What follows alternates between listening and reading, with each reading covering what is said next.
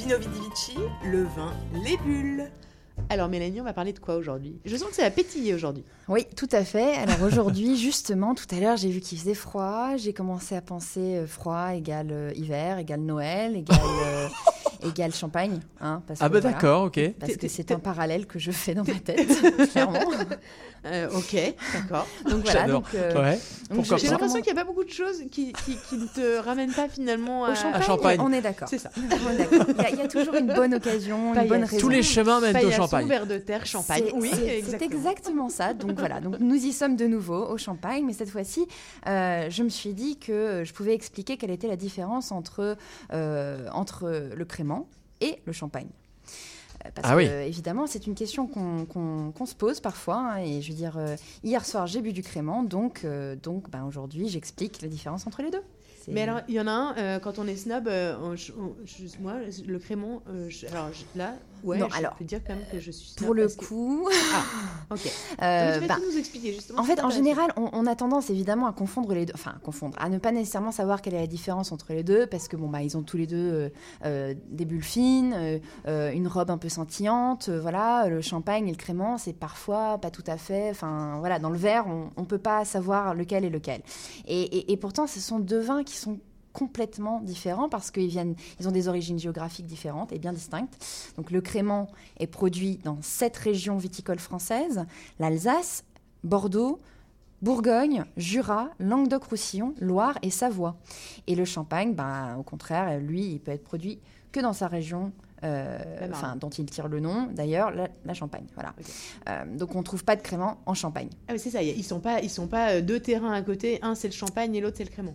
Voilà. C'est important de le signaler. Euh, et donc, euh, à part la robe qui peut porter à confusion, le goût aussi se, ré- se révèle assez similaire parfois. Euh, et c'est parce que le crément est élaboré en fait selon une méthode dite champenoise, c'est-à-dire que les vignerons reproduisent en fait le même procédé qui est utilisé en Champagne pour l'élaboration de leur vin effervescent. Mais bon, en général, quand on parle de crément, on parle de méthode traditionnelle pour les créments et non de méthode champenoise, car cette mention, elle est réservée euh, évidemment à l'appellation champagne. Euh, si la méthode est la même, pourquoi le goût n'est-il pas identique? Euh, Tout simplement parce que le processus de vinification reste tout de même plus complexe en Champagne. Le temps d'élevage est par exemple plus long. S'il n'est généralement compris entre 9 et 12 mois pour un crément. Le cahier des charges en Champagne, il est quand même un tout petit peu plus... Voilà. Et il nécessite un élevage minimum de 12 mois. Ok. Voilà. Euh, bon, après, la grande différence, la plus grande différence, c'est, euh, ce sont les raisins. Euh, si un champagne résulte obligatoirement de l'un des trois cépages champenois, chardonnay, pinot meunier, pinot noir, l'appellation crément compte un spectre de, de pages beaucoup plus large. Euh, on trouve par exemple du Riesling dans certains créments d'Alsace Hmm. ou du Cabernet Franc dans certains créments de Bordeaux. Euh, donc c'est pas tout à fait le même prix non plus. hein. On est sur un prix un tout petit peu le- un peu façon, plus élevé pour le champagne. voir, par exemple, hein. il y a quand même. euh, Exactement. Euh, mais le vin est considéré, enfin le, le champagne est quand même considéré comme un vin de luxe en général, euh, et, et il est vu comme un vin d'excellence, euh, et donc c'est pour ça qu'on on a aussi cette idée qui le met à part des, des Mais c'est autres ça, mais vins t'as pas l'air de considérer ça? T'as l'air de considérer que c'est un peu marketing. parce Non, non, là, non, là, non. Tu, là, tu sais bien en faisant ça que je vais quand même avoir un sacré paquet d'appels, notamment bah, de, de, de, de- de tous les champenois. hein. Je- je- donc j'aimerais bien que tu bah, que, que- oui, que tu t'exprimes parce que je vais Bah, quand même avoir du boulot hein, cette Comme, j'expliquais, euh, le, le- le champagne demande un travail un petit peu plus ardu, avec un cahier des charges plus complexe. Évidemment, il coûte plus cher à fabriquer. Euh, donc c'est pour ça aussi qu'il va coûter plus cher à la base.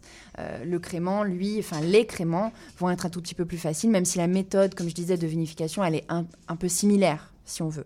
Euh, mais c'est pas tout à fait la même chose. C'est vraiment, on est en train de parler d'un produit euh, euh, qui peut être équivalent en qualité. Ça, peut donner une, qualité similaire. On peut avoir un, très très bon crément, mais on n'aura pas nécessairement le même travail qui aura été fourni pour le produire. Donc, euh, donc nécessairement, le prix reflètera ça aussi.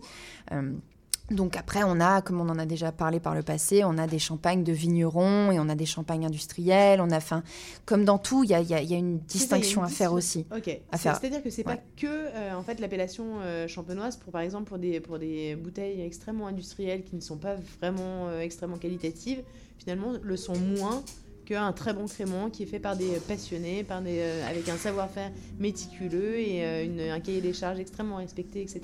Voilà. Mais après, encore une fois, le cahier des charges pour, euh, pour pouvoir s'appeler champagne, il est, il est très très exigeant et il coûte très cher à exécuter.